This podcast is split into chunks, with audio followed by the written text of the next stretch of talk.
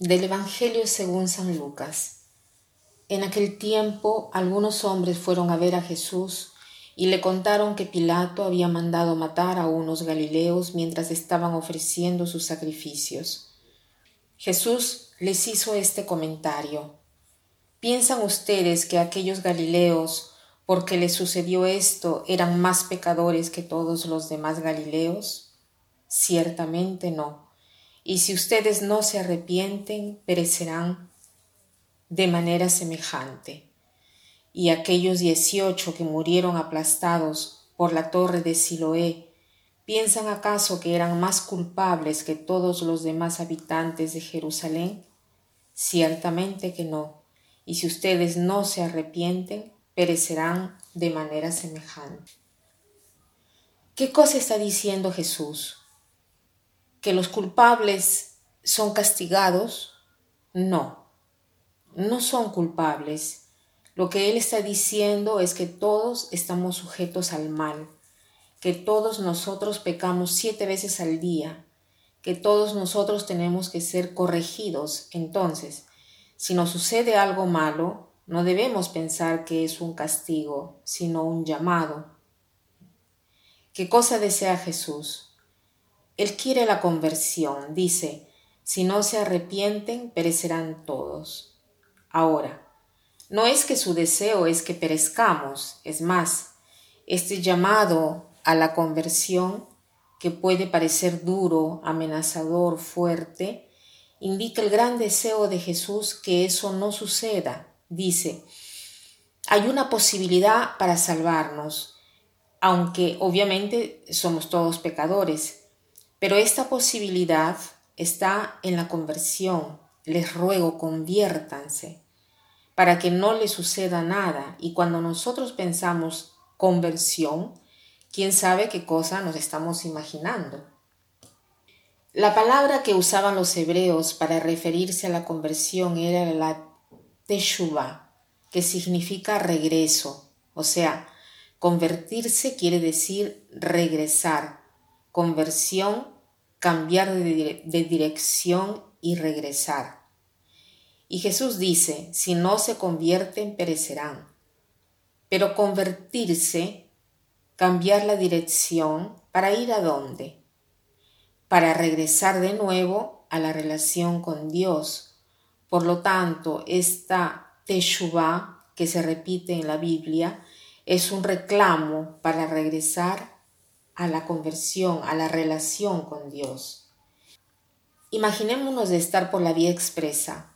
Yo estoy en Roma, parto de Roma, y tengo que ir por la dirección que me lleva a Nápoli, a visitar a unos amigos. En lugar de tomar la dirección hacia el sur, tomo desde Roma la dirección hacia el norte. Y en lugar de ir a Nápoli, me dirijo a Milano.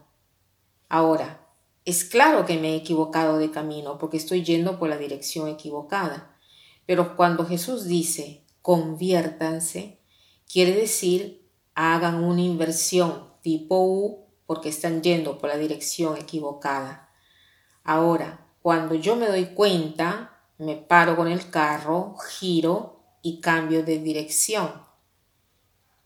Pero para hacer esto, nosotros necesitamos la intervención de Dios, porque a veces o no nos damos cuenta que nos hemos equivocado y estamos yendo hacia el norte, o tenemos el deseo de ir hacia la dirección opuesta y estamos convencidos que es bueno ir por esa dirección, por ese camino. Entonces el Señor, ¿qué cosa hace para intervenir? Nos manda a Jesús. Primero nos mandó a los profetas, aquellos que hablan en lugar de Dios, y nos llaman a regresar, a invertir el camino, a cambiar el camino. Y obviamente estos profetas dan un poco eh, de fastidio porque ya has avanzado un buen trecho y ellos te dicen no, cambia de ruta. Y para el profeta también resulta un poco fatigoso tener que estar diciendo siempre ah, eh, lo mismo, ¿no? O deteniéndote cuando ya has avanzado tanto. Pero cuando llega la gracia es una bendición porque nos llega este regalo de despertarnos. Entonces, ¿qué cosa puede suceder en nuestra vida espiritual? que aunque nosotros nos hemos equivocado, el Señor nos llama a regresar a la relación con Él. Y podemos escondernos o, ¿no? y hacer como que no hemos escuchado, o ir por nuestro camino, alejarnos kilómetros de kilómetros, o podemos seguir la, dirección de la Teshuvah, este regreso a Dios, reconocer el error y encontrarnos, eh, y encontramos, cuando lo reconocemos, encontramos diversas vías para regresar. Esto significa que es el perdón de Dios. El perdón de Dios lo encontramos en el sacramento de la reconciliación. Admito de haberme equivocado de camino y cuando me giro encuentro el abrazo del Señor. Al Señor le basta un pequeño signo, una pequeña cosa, un pequeño signo de colaboración con Él para acogernos en sus brazos. Hoy podemos preguntarnos cuál regreso, cuál Teshuvah me pide.